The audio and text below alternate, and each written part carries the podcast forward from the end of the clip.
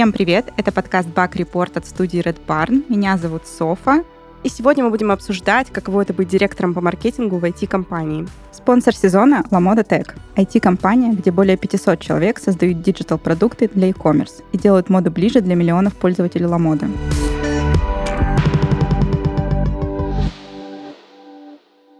В гостях у нас Амина, действующий маркетолог, консультант. Привет, Амина. Привет, Софа. Расскажи, чем ты занималась как руководитель маркетингового отдела? Начну с того, что мое крайнее место работы — это стартап, и, соответственно, когда я пришла в компанию, мне нач... ну, пришлось все делать с нуля.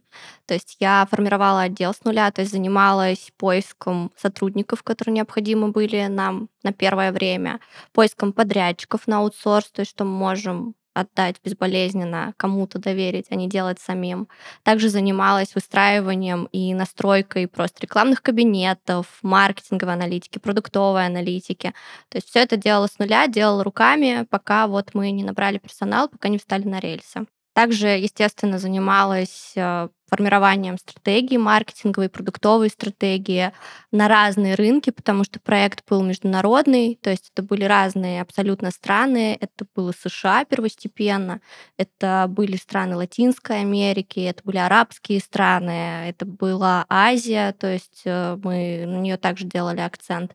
Поэтому мне приходилось искать э, иногда таких просто очень специфичных людей, которые там, например, говорили на японском свободно, чтобы еще там с маркетинговым бэкграундом и так далее и тому подобное. А как ты пришла к руководителю, ну, вообще как к должности руководителя. Расскажи вообще про свой путь. А, у меня все по классике, то есть э, я начинала свою жизнь, так скажем, с прям с низов, то есть э, с позиции стажера. Но мне здесь очень повезло, когда я решила уйти с банковской сферы, в маркетинг я пришла, то есть вообще полностью нулевая, у меня не было никакого опыта, ну, наверное, только какая-то теория из университета.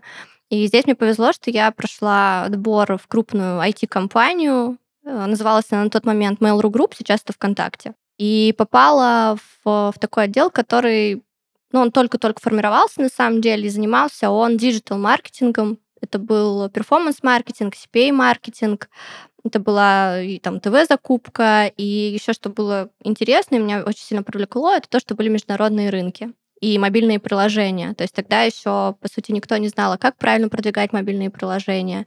И вот как раз-таки мне посчастливилось вот прям вот в эту сферу погрузиться, когда она еще была зеленая. Вот с этого начался мой, наверное, карьерный рост. И этот опыт очень много мне дал. Я пять лет проработала в ВК.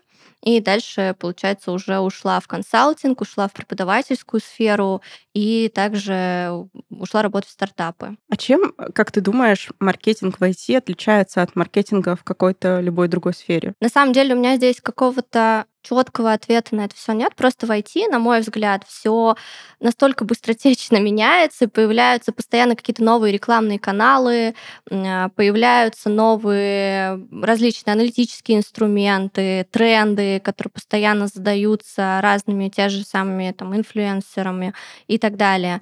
И, наверное, на, ну, на мой взгляд, этим отличие, что тут постоянно нужно держать ухо востро. Я не говорю, что там в офлайн сфере все совершенно иначе. У меня здесь, к сожалению, нет какого-то такого опыта, но, на мой взгляд, наверное, в офлайн сфере все более не то чтобы статично, естественно, движение там есть. Не так быстро? Не так быстро, да, и нет такого обилия вот просто по канального потому что сколько угу. каналов в IT-маркетинге, ну, это просто не сосчитать. То есть и чисто интернет-каналы, да, это, не знаю, соцсети, например, мессенджеры, блогеры, э, скрещивание сейчас ТВ-рекламы, интернет-рекламы вместе, то есть э, видео всякие, стриминговые платформы, ну, очень много каналов, на самом деле. Поэтому тут, наверное, более какой-то глобальный, емкий, сложно устроенный рынок. Слушай, а если бы мы вот набирали команду вот для IT какой-то сферы, и для любой другой. Как ты думаешь, она вот именно по гендерному признаку как-то бы отличалась?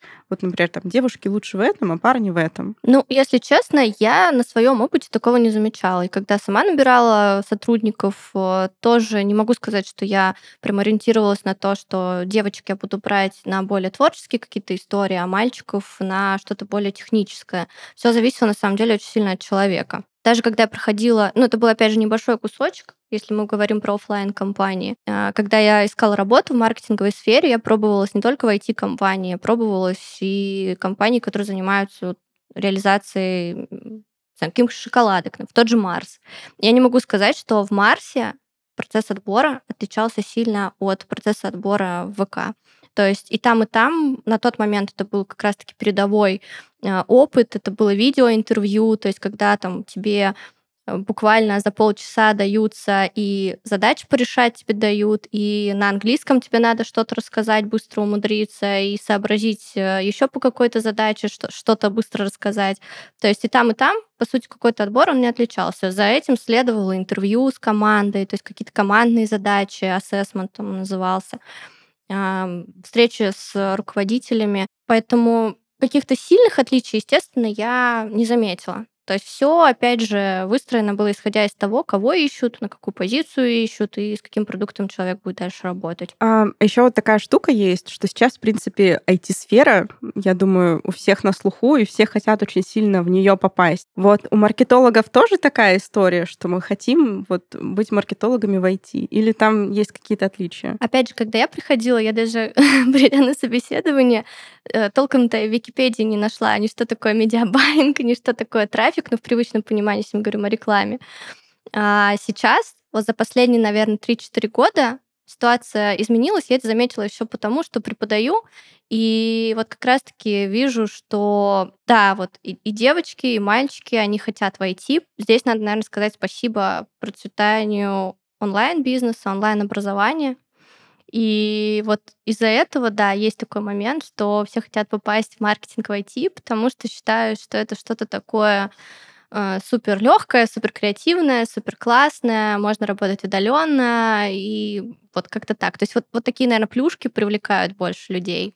Но какая там кухня на самом деле? А это действительно так, что это супер легкое, супер креативное? Это вот как раз таки мифы, с которыми, например, мне пришлось работать со студентами. Ну, то есть у меня там за последние четыре года я, получается, преподаю в разных онлайн-школах, крупных, и, и в России, и в СНГ, и сталкиваюсь с тем, что неважно вот откуда, из какого города, из какой страны, вот у людей вот эта вот история. Но я, опять же, спасибо, говорю, инфобизу и различным а, блогерам, которые, я даже не могу назвать их всех там преподавателями, крутыми специалистами, то есть, ну, реально такие инфлюенсеры, которые пропагандируют маркетинг в IT как нечто, вот опять же, легкое, там сидишь на Мальдивах, попиваешь чаек и работаешь, и все. Вот, с этим мне приходится сталкиваться. И, естественно, когда ты студента погружаешь э, в реальные условия, у него начинается, ну, то есть, как, а как? Я думал, что все будет легко. Вот, то есть, пока они не попробуют сами, не погрызут, они не поймут, а, что это на самом деле не так. Пахать придется. Ну хорошо, давай немножко в сторону статистики уйдем. Ты э, ру- руководила командой маркетологов. Это были больше девушки, больше парни, или там в зависимости от э, того, когда это было, там не знаю, за последние три года все изменилось. Расскажи, пожалуйста, про это. Скажу так, что, например, когда я начинала, все было поделено, ну, как, в принципе, и сейчас. Маркетинг, он поделен на разные сферы, и в зависимости от сферы есть какое-то гендерное преобладание. Например, если мы говорим про работу с партнерами, то есть где больше коммуникации, больше документооборота и так далее, здесь всегда было больше девочек, как правило. А, если говорить про закупку, например, трафика и самому настраивать рекламные кампании, то, например, я два года была единственной девочкой в команде просто-напросто. Потом ситуация менялась, она не менялась там в сильную сторону, то есть девочки не стали превалировать над мальчиками, то есть появилось, ну, может быть, две девочки уже у нас было, там, может, три потом. Когда я сама уже стала нанимать э, сотрудников, то здесь, опять же, я не могу сказать, что у меня было больше мальчиков или больше девочек, все зависело от задач. То есть, э, например, там в пиар больше приходило девочек, даже по кандидатам видно было по резюме. То есть мне прислали, например, 100 резюме я отсмотрела, и в основном все были девочки. Там, ну, может, мальчиков 5 встретилось из 100. Если мы говорим про аналитику, какую-то аналитическую работу, то тут девочек, ну, я практически не встречала. То есть были в основном парни. Я очень много работала с командой разработки и много ставила им задач. Там, ну, вообще все мальчики. То есть девочек у меня не было. Было 30 разработчиков. Как ты думаешь, почему вот так? Мне кажется, что девушки, ну, я, наверное, это по себе замечаю, ищут больше креатива и творчества. В женской натуре нужно проявлять себя, покреативить. Э, нам вот это вот все нравится. А мальчикам им вот э, что-то такое сухое, техническое. И даже по задачам, когда ты ставишь задачи девочки, ставишь задачи мальчику, ну, это немножко даже отличалось. А разработчикам нужно было все по фактам. Вот первое, второе, третье, четвертое, пятое, что тебе нужно от него. А, девочкам ты ставишь э, совершенно эти задачи по-другому. То есть ты там больше расписываешь, больше говоришь о какой-то такой творческой составляющей, креативной, чтобы все было понятно, интересно а, и так далее. А ходит, в принципе, такой стереотип, что маркетингом занимаются и рулят, в принципе, маркетингом в основном девушки. Как ты думаешь, откуда он пошел? Если честно, не знаю, откуда он пошел, но вот последние, наверное, года три, да, я замечаю, что девочек становится все больше в маркетинге. Откуда это пошло, сложно сказать. То есть откуда, откуда, откуда поросли ноги. Опять же, возможно, влияние различных э, трендов на маркетинг, которые пошли. То есть, когда ты собеседуешь девочку, например, на, ну, на, стажиров, на стажировке, да, в основном, ну, то есть, откуда вот я беру этот опыт, э, девочкам это нравится, потому что им нравится реклама, то есть они думают, что они поработают, там, попишут какие-то сценарии, подберут актеров, у них все будет такое вот прям творческое и так далее. И вот здесь вот девчонки приходят за этой частью, девчонок становится больше в маркетинге. Когда они понимают, на какую позицию идет отбор и куда их будут специализировать, то тут уже может что-то и отсеяться. То есть девочка может сказать, нет, мне вот это не интересно, я хочу заниматься вот, вот этим вот, я ищу вот это вот. Но я и сама на самом деле пройдя вот путь от стажировки, могу сказать, что тоже приходила за креативом и творчеством и думала, что буду там э, подбирать какие-то упаковки, э, продумать рекламные кампании, а в итоге это меня завлекло в больше техническую часть, и мне это нравилось. То есть мне нравилось как раз-таки э, перформанс-маркетинге, что он дает? Он тебе дает и креатив, и техническую часть. То есть у тебя много и аналитики, ты без нее никак, и без креативной части ты тоже никак. Слушай, а мне было на самом деле очень странно от тебя это услышать, потому что мы тут много на самом деле беседуем про развитие IT и выравнивается ли вот это вот гендерное неравенство. Ну, у нас перекос, конечно, во всех э, технических специальностях был в другую сторону, и все мои гости говорили о том, что а, да, сейчас девушек становится больше, потихонечку равняется. Ты такая, не, девушек еще больше и больше идут в маркетинг, им это интересно. Ну, слушай, это достаточно здорово, что девушки находят для себя какую-то такую а, нишу. А вообще, какие должны быть качества у хорошего маркетолога, по-твоему? Ну, я скажу, наверное, банально. Первое — это стрессоустойчивость, потому что стресса в нашей работе достаточно много. Это, конечно же, коммуникабельность, особенно если ты хочешь работать э, с партнерским бизнесом, э, с бизнесом, с направлением. Да, то есть много придется коммуницировать, искать, э, выбивать лучшие условия, по которым вы будете размещаться любить цифры, потому что маркетинг это все-таки не про креатив. Просто когда приходят, ищут креатив, потом оказывается, что еще и цифр много. То есть нужно уметь любить считать, уметь анализировать и эти цифры правильно интерпретировать потом потому что цифры в маркетинге, они очень часто рассказывают такие интересные истории, которых ты дальше, ну, не увидев их, не подозревал. Креативность, естественно, трудолюбие. Ну, то есть, наверное, такие банальные soft skills, которые нам пытаются прививать с детства, и которые приходится естественно, развивать и любить, самое главное, их развивать. Ну, слушай, из твоих описанных э, качеств я сейчас буду звучать, наверное, немножко сексистски, но кажется, что коммуникабельность, креативность, трудолюбие — это вот, ну, в сторону таких э, женских качеств по, ну, по каким-то стереотипам, по нашим э, каким-то моделям. Поэтому я думаю, этим можно объяснить, почему девушек все-таки больше в этой истории. Но вот про любовь к цифрам кажется, что это немного другую историю. А вот а бывало ли такое, что девушки приходили вот именно за креативом, за а, вот какой-то творческой частью, и потом сталкивались с этой историей, что тебе все равно нужно анализировать, что то, что ты придумал там креативное, а потом на метрике показало, что все фигня. Это не было такого, что люди ломались и просто уходили из профессии. Был у тебя такой опыт? Да, был такой опыт, к сожалению. Но это в основном ребята после университета, которые себя еще ищут. То есть они приходили за креативными историями, а в итоге получалось, что не совсем все креативно. Да, то есть сейчас в маркетинг выделяются отдельные прям ком- команды, которые занимаются креативом. И там растятся креативные продюсеры, например. И причем я не могу сказать, что креативные продюсеры не смотрят на метрики, они тоже смотрят. Но их задача как раз-таки анализировать, смотреть, какие креативы залетают, анализировать разные абсолютно продукты, с которыми ты работаешь, с которыми твои конкуренты работают, и выискивать все эти тренды. Но там, да, там больше креатива.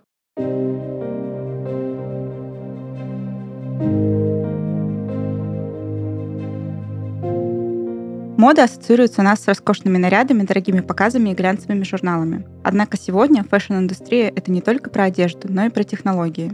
Современные дизайнеры успешно перешагнули эскизы и выкройки и создают вещи в связке с IT и естественными науками. В новой рубрике я расскажу о нестандартных решениях дизайнеров, которые переводят моду в область высоких технологий. В 2018 году канадская компания Skiin выпустила линейку умного нижнего белья, которая помогает не только следить за здоровьем, но и управлять домом белье встроены сенсоры, которые отслеживают следующие параметры. Частоту сердечного пульса, температуру, движение, объем жировой ткани и степень обезвоживания организма. На основе всех данных дается оценка эмоционального состояния человека, чтобы сделать жизнь комфортнее. Например, если вы напряжены, то белье включит успокаивающую музыку на умной колонке. А если вам холодно или жарко, отрегулирует температуру в доме. В линейке представлено белье как для женщин, так и для мужчин. Пока дизайнеры экспериментируют с технологиями, чтобы изменить наши отношения с одеждой, IT-компании разрабатывают нестандартные продукты, которые делают процесс шопинга проще, комфортнее и безопаснее. Современные технологичные решения в области онлайн-торговли создает наш спонсор – LaModa Tech. Lamoda Tech — это IT-компания, где более 500 человек создают digital-продукты для e-commerce и делают моду ближе для миллионов пользователей Lamoda.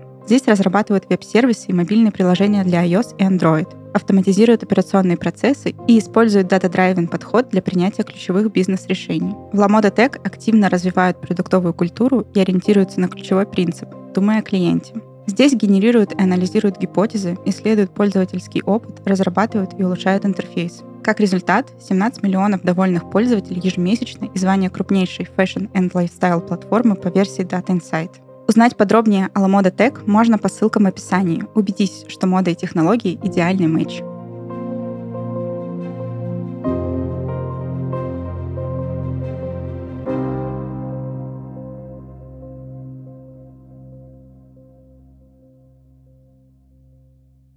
Бывало ли такое у тебя, что ребята из маркетинга переходили куда-то на какие-то другие должности войти, не знаю, в разработку, в аналитику? Да, а да. куда это чаще всего? Ну, бывало очень часто.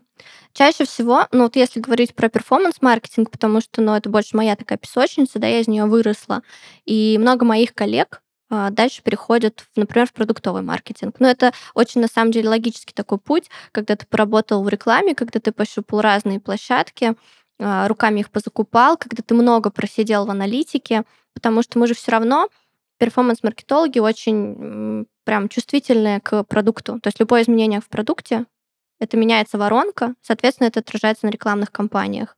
И люди чаще всего переходят в продукт-маркетинг. Были на моей памяти такие люди, которые уходили чисто в аналитику. Им это нравилось. То есть, то есть там чуть ли потом не до программирования доходило. Такое тоже. Это были девочки, кстати говоря. Ну, там девочки прям такие, но они изначально технари, то есть технический вуз заканчивали. Но это будет, наверное, такой самый логический путь. Э, кто-то вообще уходил со сферы. Например, там одна моя коллега, она выросла, причем в такого успешного продукт-маркетолога после перформанс-маркетинга. И сейчас после продукт-маркетинга она уже карьерный консультант, то есть она ушла вообще в сферу HR. Вот, где-то после 30 начинает меняться все а вот у людей. Что в голове у людей происходит, что они вот решают, что им нужно типа поменять сферу, вот, уйти из маркетинга, пойти куда-то типа более, ну, техническую историю, куда-то глубже войти. У кого-то это выгорание. Но чаще, то есть, когда я спрашиваю у людей, почему вы уходите, это ну, часто ответ то, что я вот выгорел, я устал. Потому что, опять же, в каждой сфере есть все равно какой-то предел. И то есть ты вырастаешь, и ты понимаешь, что ну вот, а что я уже здесь не знаю дальше. Ну, вот как у меня было с перформанс-маркетингом. Я думаю, ну, вот я все каналы руками попробовала. Со всякими партнерами поработала, и как бы источники трафика знаю. Ну вот а что делать дальше? И я поняла, что ну, вот мое это либо консалтинг, я дальше стала развиваться и в продукт-маркетинге, и в аналитику погружаться.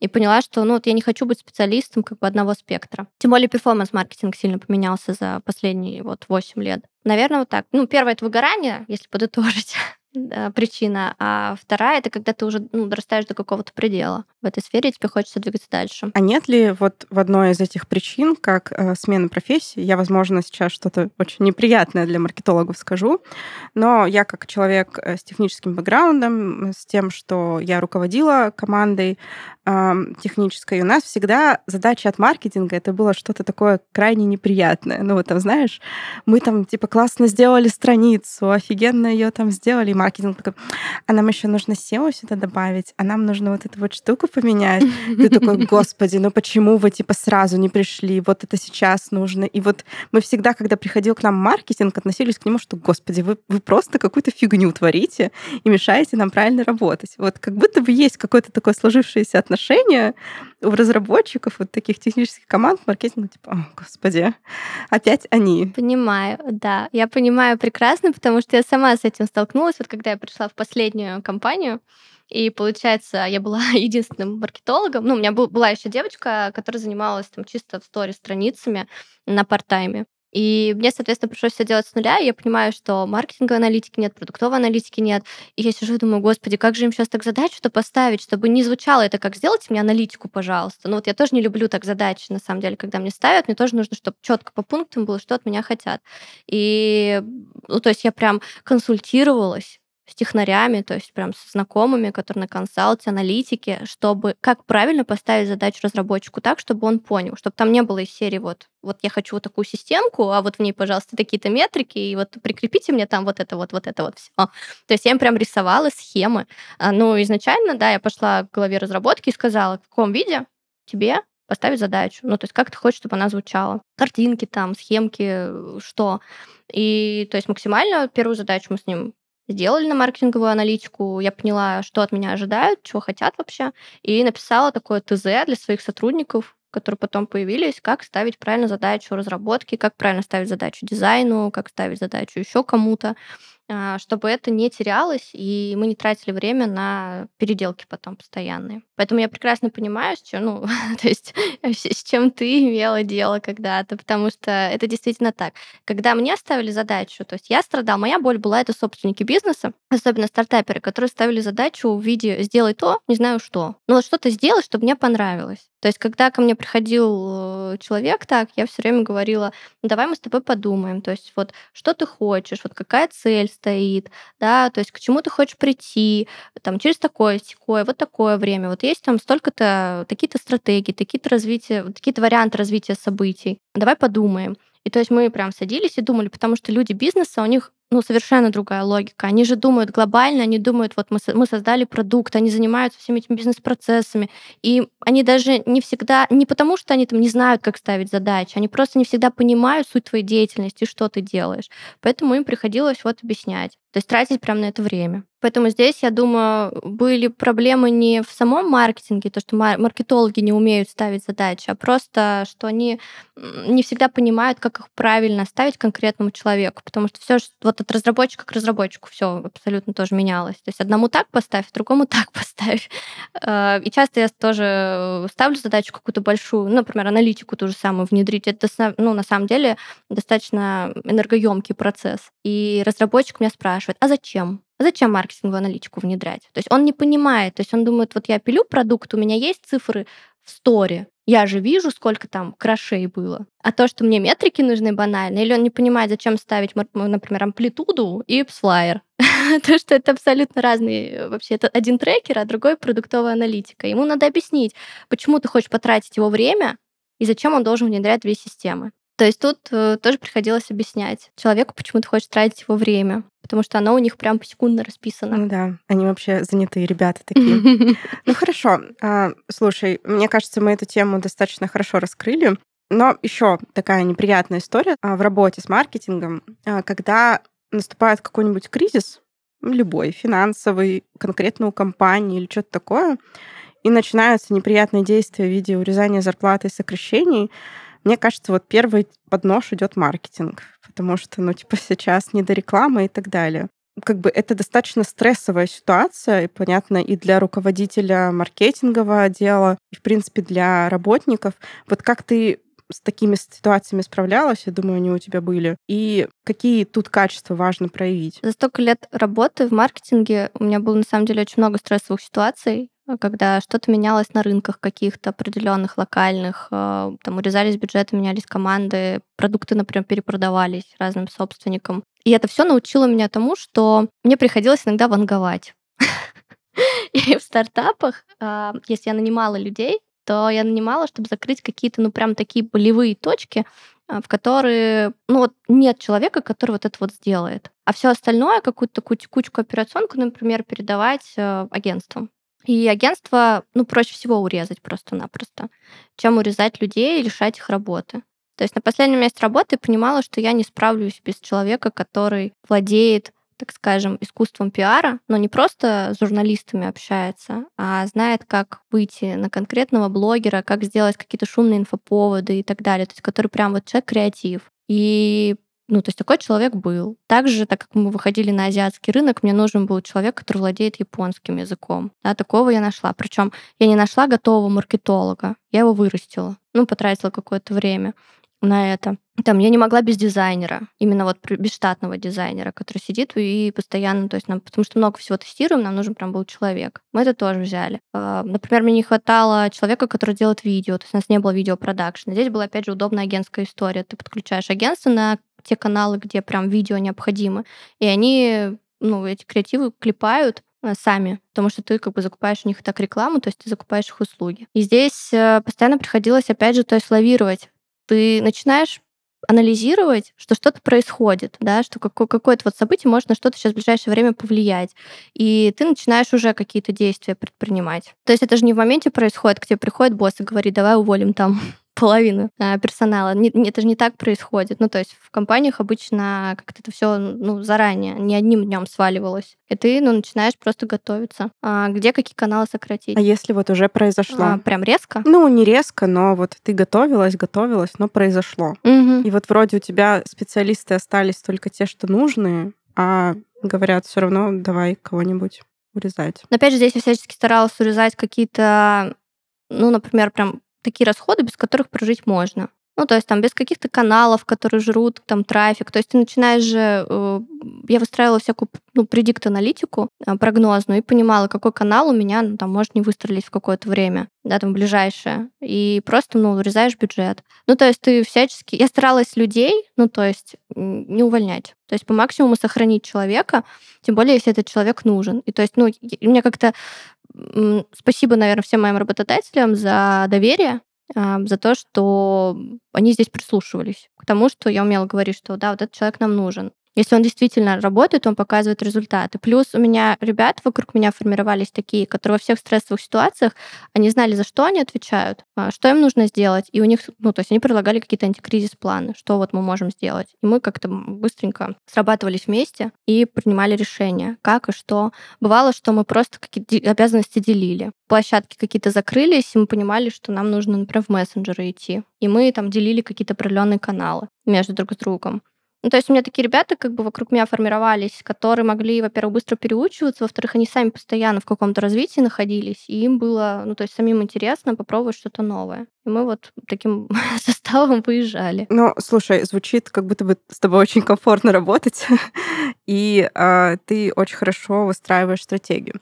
Ну, давай от этой грустной темы немножечко отойдем условно поделим маркетинг на какой-то творческий и на перформанс. Кто где лучше работает из парней и девушек? почему так? Ну, опять же, потому что в перформансе больше техническая история, мальчиков это привлекает больше. Но были кейсы такие, когда мальчики были супер креативными, им интересно было продумывать какие-то варианты опять же, креативов и каких-то интересных инфоповодов и так далее.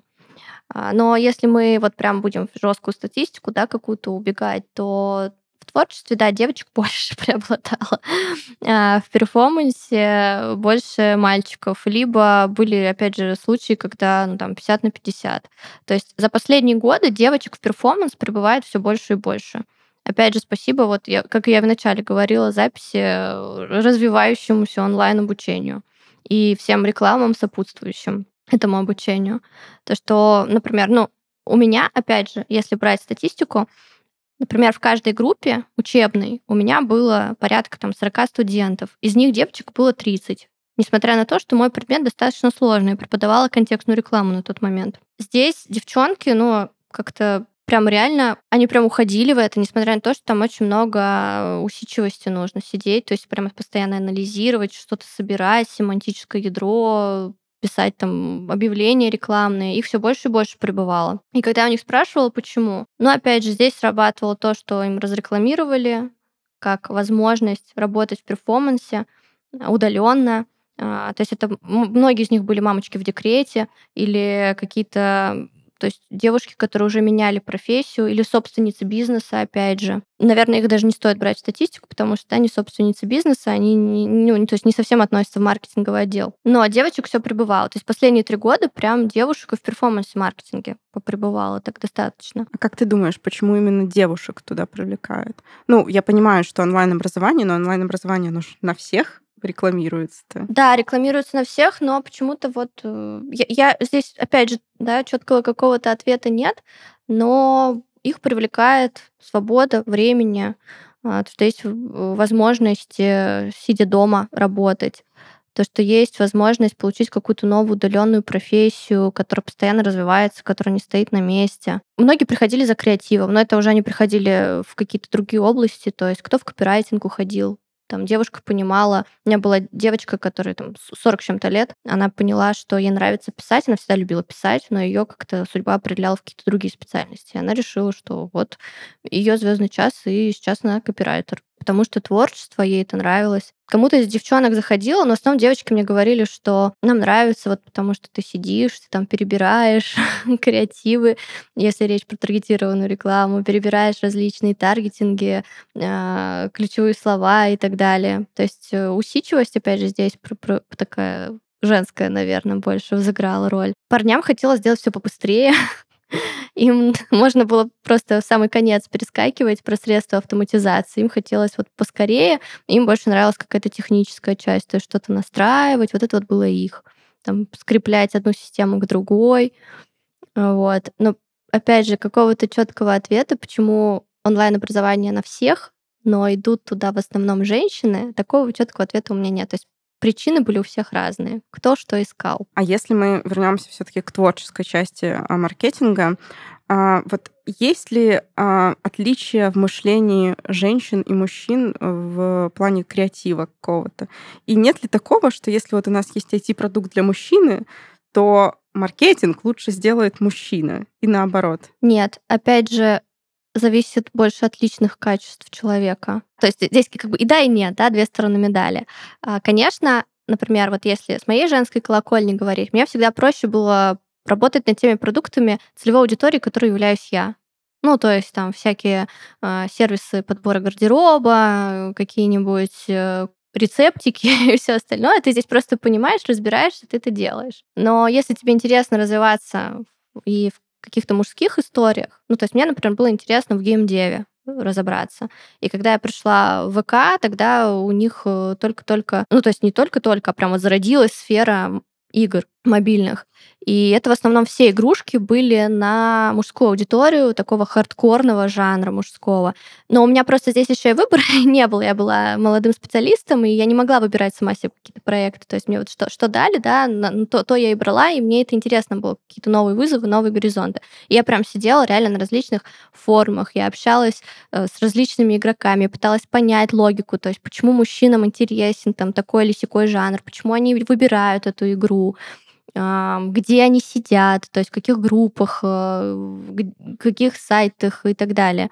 То есть мне было интересно.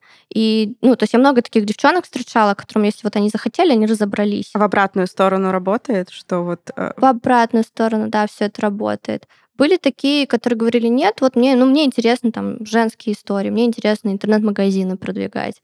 Благо, IT-сфера настолько обширная, и продуктов, по сути, запускается достаточно много, что сейчас э, специалисты, особенно которые уже укоренились и закрепились в сфере, они все равно могут себе выбирать.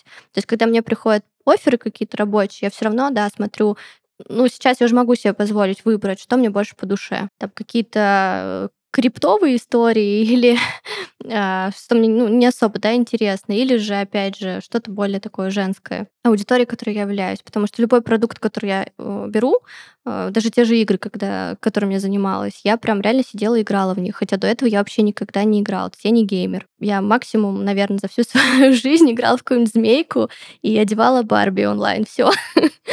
Поэтому приходилось разбираться, конечно, и понимать, что куда. Ну, получается, что хороший маркетолог, в принципе, может и заинтересованный маркетолог работать над любым продуктом. Да, все зависит от специалиста. Я бы здесь сказала, не от того, мальчик ты или девочка. Ну, спасибо тебе большое. Это было очень здорово, интересно. Спасибо большое, что пришла. Спасибо тебе. Это был подкаст Бак Report. Слушайте нас на всех платформах. Подписывайтесь. Всем пока. Пока.